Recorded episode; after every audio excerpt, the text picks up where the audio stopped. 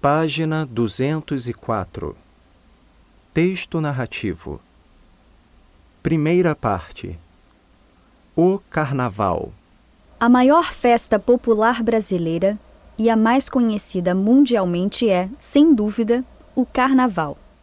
Oficialmente, o Carnaval dura três dias: domingo, segunda-feira e terça-feira. Na realidade, porém, a festa começa já na noite de sábado e só termina na manhã de quarta-feira de cinzas. Alegria ou ilusão? A gente trabalha o ano inteiro por um momento de sonho para fazer a fantasia de rei, de pirata ou jardineira e tudo se acabar na quarta-feira.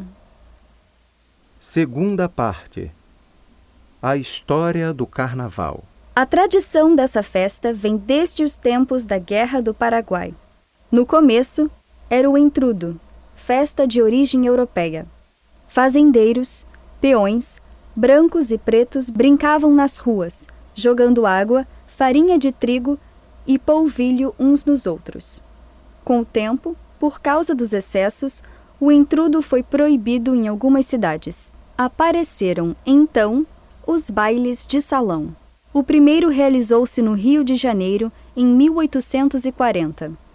O povo, no entanto, sem o intrudo, inventou outras formas de mostrar sua alegria nas ruas. Em 1846 surgiu o Cordão do Zé Pereira, um grupo de pessoas que saíam pelas ruas da cidade com bumbos e tambores fazendo um barulho ensurdecedor.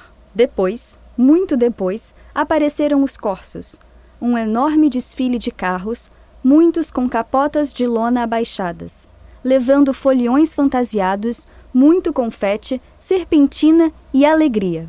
Os corsos ficaram famosos em todo o país e mesmo cidades pequenas do interior costumavam fazê-los. Terceira parte O Carnaval de hoje.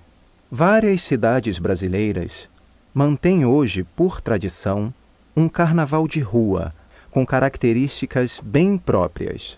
Em Salvador, na Bahia, a multidão, dançando e cantando, na maior confusão, segue o trio elétrico, um caminhão muito iluminado que lentamente percorre as ruas da cidade, espalhando músicas carnavalescas num volume de som infernal. Em Recife, capital de Pernambuco, multidões em delírio dançam o frevo, música de ritmo extremamente rápido e alegre. Os desfiles das escolas de samba são espetaculares. Embora haja desfiles em várias cidades brasileiras, o Rio de Janeiro é, sem dúvida, o grande cenário. As escolas de samba cariocas nasceram no Morro. A primeira surgiu em 1929. Nessas escolas, compositores instrumentistas e dançarinos uniam-se para desfilar. As mulheres saíam vestidas de baiana e os homens com roupa colorida, camisa listrada e chapéu de palha, a indumentária típica do malandro carioca. Só em 1952 as escolas começaram a organizar-se realmente. Hoje, o samba desce o morro e pede passagem para entrar na avenida. O espetáculo é quase indescritível. Ao som da batucada, milhares de pessoas de todas as idades, operários, comerciários, velhas cozinheiras, arrumadeiras, estudantes, costureiras, desocupados, sambando, invadem a cidade, transformados em reis, rainhas, índios, generais, damas antigas, numa grande festa colorida de cetim, plumas e lantejoulas. É um mundo de sonho e fantasia que, depois de um ano de dura preparação, desfila sob os aplausos do público. E cada uma das escolas espera ansiosamente ganhar o prêmio. O Rio para nesses três dias para viver o carnaval. Na quarta-feira, tudo é apenas uma lembrança. Os operários voltam para suas máquinas, as cozinheiras para o seu fogão, os comerciários para o seu balcão.